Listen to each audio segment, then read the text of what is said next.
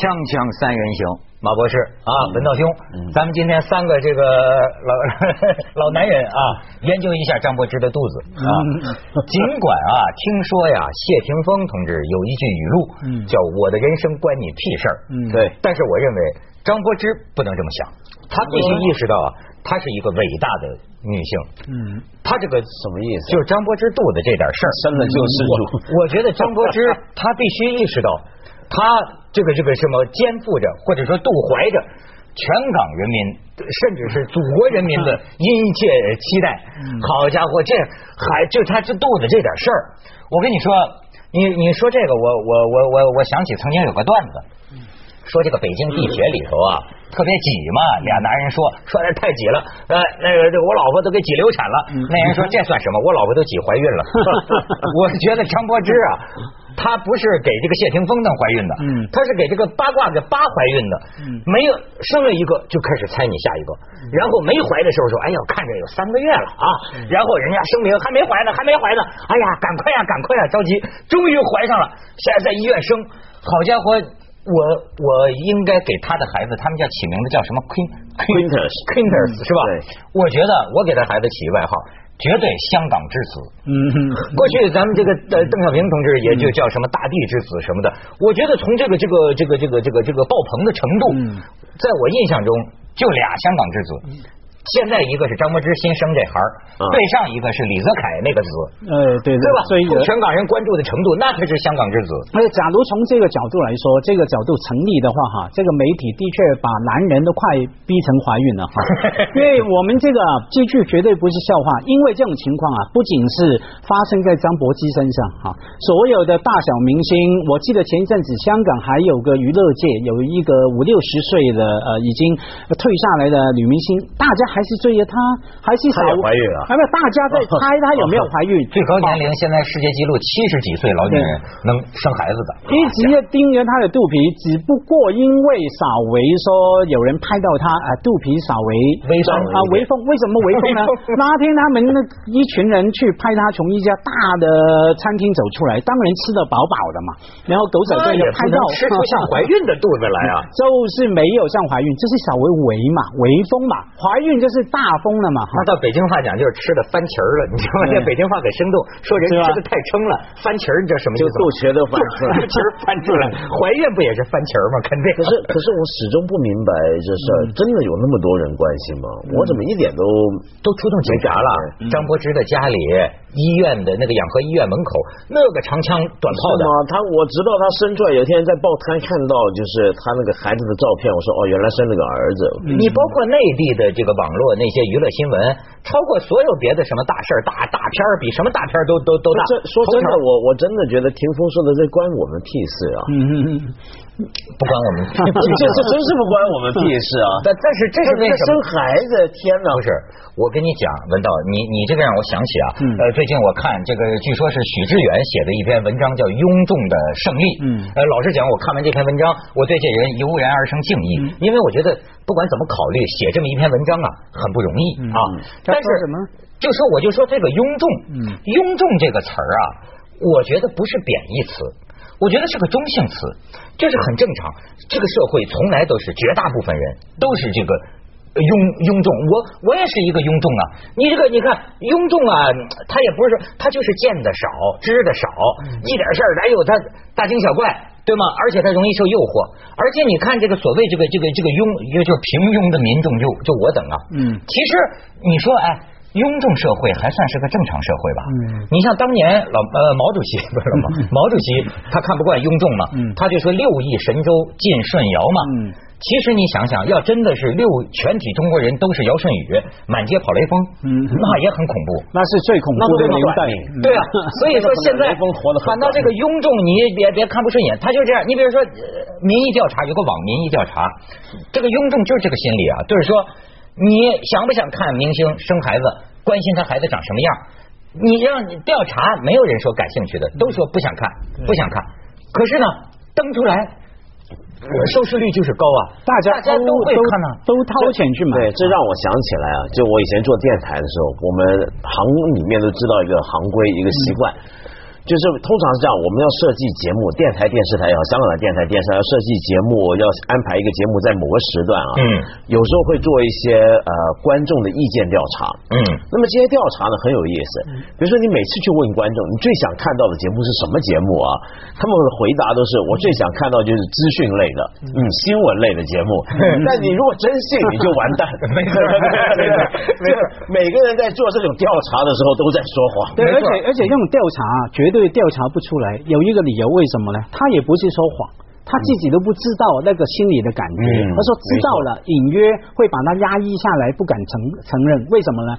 因为我觉得说文道抽回说那句话哈，干我屁事哈。其实我觉得是干我们事的。为什么呢？有一个说法说我们喜欢看八卦新闻啊，尤其是丑闻啊，是为了把自己的生命跟人家的生活来一个比较。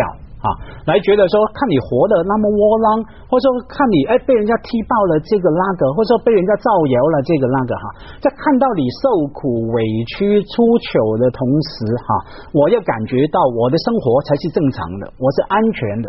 所以说，换言之，当我看到你的八卦，看到你的丑闻的时候，我感受到安全感，我隐约觉得啊，幸好是你，不是我。那不是幸灾乐祸吗？就是啊，所以大家不敢面对这种看情况。张柏芝生孩子，那想起自个儿自个儿没自己窝囊怎么自己窝囊怎么没生出来呢？哎，像我看，假如你这样说的话，我看我就非常有幸福感。为什么？你看谢霆锋，经过两年前一眨眼是两年还是三年前的事情哈，对不对？拍照事事件哦你说那个照片事件嗯对。那个我个人觉得说谢霆锋啊，那个多么大的气度哈，这不像有些中国男人或者说全世界什么地方的男人，一拍桌子拿个刀就过去砍哈，你给我做这种事砍谁呀，看我丢脸啊！不晓得怎么办。但我觉得这种气度好，我就感觉很幸福。你看，人家不会因为你们媒体这样弄哈，这样呃，然后就分散了，而且呃活得好好的，而且越来越快乐，我觉得非常好。但是你说你呃，比如说文道，你说你不看，我就发现人呐、有这所以他们讲一句话呀，就是讲到这种八卦丑闻，就是说。严肃的人就讲，公众利益不等于公众兴趣，你不要老拿什么公众想知道来做借口，因为你公什么公众兴趣，我这个呃脱光了给你们在这儿看一个，公众也有兴趣，但那不是公众利益，对吗？嗯所以说，你说这个公众兴趣，即便是你，你说干我们屁事儿，对吧？但是我现在给你看看，你还你还要想不想看张柏芝生的孩子？我跟你说你不是，咱们看一下照片，文道，你看，你看，你你就没有，人家你看，你瞧俩，你看俩，你看后边的，好看吗？是可以看一下。你再看，咱们聚焦，再再看单人的，哟 呵，长得这是不知道是像老公还是像公公啊？哎呦，不是我，不是我没有别的意思，不是你看，哎，这是对不起，谢谢，这也是八卦媒体。我看了，你看我就进我的脑子。八卦媒体说，哎，长得很像谢贤呢，我我心里想这什么意思啊？这个对谢谢霆锋家族、谢贤家族家族来说呢，一直是这个从这个所谓八卦新闻啊，闹了好久了。像以前谢霆锋出来的时候，好几十年前了嘛，快三十年前哈，香港的八卦新闻也是一直在讨论，像不像谢贤？假如不像谢贤，像谁？而且那种八卦造谣啊，造了好久一段时间，说不像我，根本不是不是不像我哈，当然不像我哈，说根本不是谢贤生的。后来这样。我们就看到嘛，谢霆锋跟谢贤几乎一模一样哈，越长越像，所以这他们我觉得也表现非常好。一家人就说，我用事实来证明给你看嘛。但是到现在还在持续。但是我就是也没有生活在像他们这种嗯聚光灯下，我不知道是怎么个感受。那就是说，你时时刻刻你都意识到，嗯你们全家人的这点私事儿，生个孩子、抱个孩子，那都是在众目是睽睽之下，你这人还能保持自然吗？我觉得我觉得挺惨的，因为我记得我小时候啊，就偶尔看一些杂志啊什么，他们好像每年啊，因为他他们家后来已经发展成给我的感觉就是也懂得主动配合了。呃是是是，对不对？我记得就以前谢贤跟狄波拉两夫妇啊，就每年过年的时候都会带着全家福。就霆锋跟他的妹妹谢婷婷是吧？嗯就一起出来见媒体拍照，然后自己拍一些照片做贺卡送给大家，那是很主动的。那后来我又听说是当谢谢霆锋长大到了十多岁的时候很反感了，就不愿意再出来，不愿意再见人，觉得我好端端的，我干嘛像动物园一样这么出来给人展览？所以你想想看，谢霆锋他是一个，他今天发生在这个 Quintus 身上的这种经历。就是他小时候自己走过的路，他等于就从小就是这么长长大。我觉得他有一段时间他是非常不快乐、非常辛苦的。看他自己的访问讲，所以你完全有理由相信他实在不希望自己的孩子又跟自己走回同样的一条路。但是这就犹如轮回，是吧？怪不得这个网友给他们二，你说网友还给人起名，开头起个名叫 Focus，我一看 这不就是 Focus 吗？锵锵三人行，广告之后见。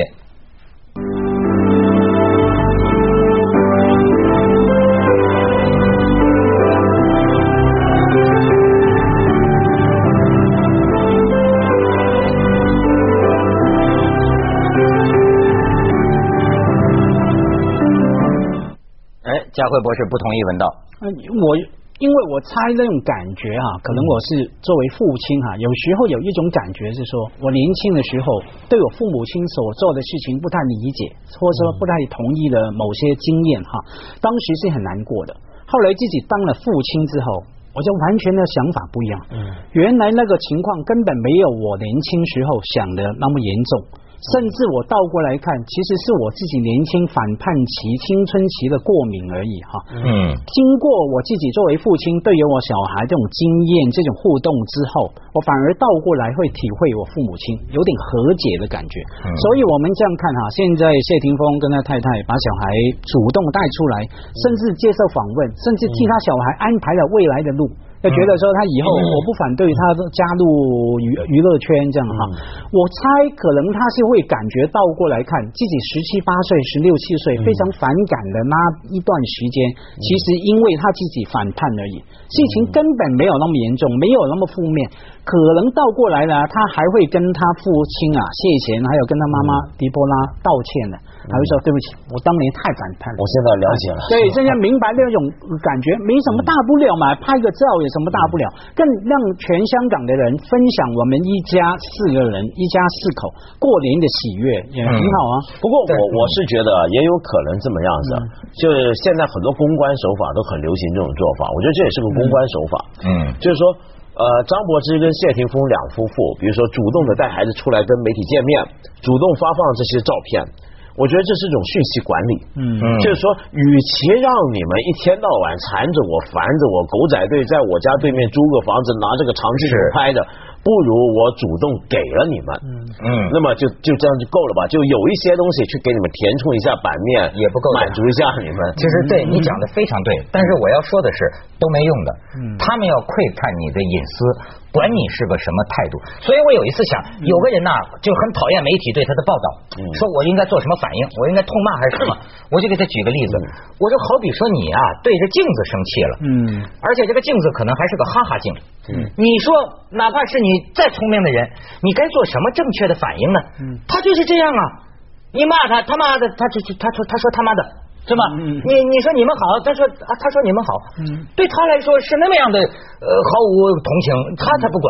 所以我就觉得有的时候啊，咱们就说对明星说起同情，这有点干什么？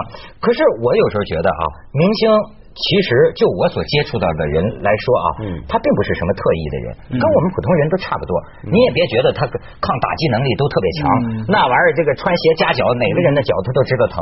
他就是说，我认为你这个社会压力这么大的在人家身上，所以我现在常常不太相信什么人心里有杆秤，有吗？什么公道自在人心有吗？如果有的话，我认为你对人家有些明星和公众人物的惩罚。过分了，嗯，为什么？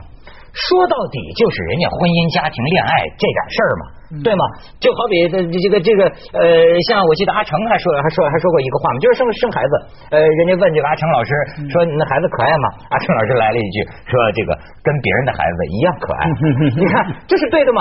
就是就这样特别把人家这么弄出来，或者又接人家点什么那点丑事儿，讲老实话那是多大一点事儿，可是。你给人家造成的骚扰，你给人家造成的打击，我说如果人心里有一杆秤的话，人犯多大罪受多大惩罚，你把这个惩罚是不是过分了？你比如说，呃，好像呃有些人，我我就见有些评论，我就觉得这些人比如说阿娇啊，这是看着呢。哎，你看他又复出了，怎么能让他复出呢？哎，他他他他这事儿他以为过去了吗？又什么陈冠希？陈冠希都说他什么什么了？他怎么现在又出来活动了？哎呦，我觉得你杀人不过头点地啊！你你要干嘛呀？人家没干怎就怎么了？就是说你你你你断人家的生路吗？你断人家的财路吗？不过我觉得有一点啊，在中国这个八卦界啊 是很特别的。就是你刚刚说到对付阿娇的这种狠劲啊，让我想起来就是，比如说在香港，当然八卦界也很凶狠，嗯，呃，但是我觉得我在大陆有时候遭遇到或者我看到那些的娱乐八卦记者，比如说他在访问人、在评论人的时候，他给我的感觉跟香港的还是不一样。哎，这个感觉怎么不一样呢？就是他们比香港的记者更有一份正义感，就他更觉得，比如说女明星啊。你阿娇干了这种事，怎么还能复出呢？她好像有一种特别强的潜在。香港的娱乐记者比较，就是要闹，就是要玩。然后，但是大陆呢，而且还有一种记者就觉得，哦，你干嘛躲了起来？大家。啊，你你公开表面上是这样的人，我就是要揭你的另一面出来。他他有那么一种心思，你能感？我跟你说，现在这个媒体，反正包括咱们在内，是彻底不负责任，是吧？我就觉得那这那这真是没事挑成有事有事挑成大事大事挑成闹事你甚至你就说，怪不得有个作家形容这个有个词儿叫淫媒啊。这个这个淫呢，因为我那天看到啊。那天是他给一个里昂纳德·迪卡普里奥，就是里里昂纳德一个演员，在好莱坞给狗仔队拍了这么一个照片啊。这个照片完全没问题，他一个人叼着个雪茄，跟他的几个男性朋友在一个酒吧喝酒。好，这个照片没没什么意思的，但是你看他图片说明，他怎么往上扯？他今天这个迪卡普里奥，嗯，跟男性这个好友密约啊，呃。没有像往常一样带同女伴儿看来风流成性的他，最近女朋友管的比较严呐。这这这什么？对，我觉得说这个很难怪，奇怪媒体啊，整个城市，整个资本主义的现在消费文化的玩法，这是讲嘛。我经常举一个例子，在香港，你坐地铁经常看到这样的海报，是卖什么呢？冰淇淋啊。卖个冰淇淋，我小时候的卖冰淇淋的雪糕啊，冰棒的海报都是一个很天真的小孩吃冰棒嘛。现在不是嘛？现在都是找个十五六岁、十六七岁的美女，当然也是身体半裸露，然后拿着一根冰棒，好，然后张开嘴巴。把冰棒放了一半进嘴巴里面哈，这种意淫的啊感觉，然后走过那个地铁啊，我很很好玩。我除了看一眼那个海报以外，我还喜欢观察其他的人有没有看。我觉我发现我每一次都看到每一个人都在看，不管男男女女、老老少少都在看，都带着口水的看哈。整个社会就说把所有东西来异形化嘛，所以哎，这个有一个好处。话说回来，当。普遍呢，到这种情况，我们也不要太低估读者的智慧啊。他看看就算了，他不会当真。得多大的丑闻，多大的谣言，有没有觉有没有发现？好像金融风暴一样，嗯，是那个循环周期越来越短，来了走了，哪月走了。但是大家也都在感叹，最近淡出个鸟来，就在等着更刺激的锵锵 三人行。广告之后见。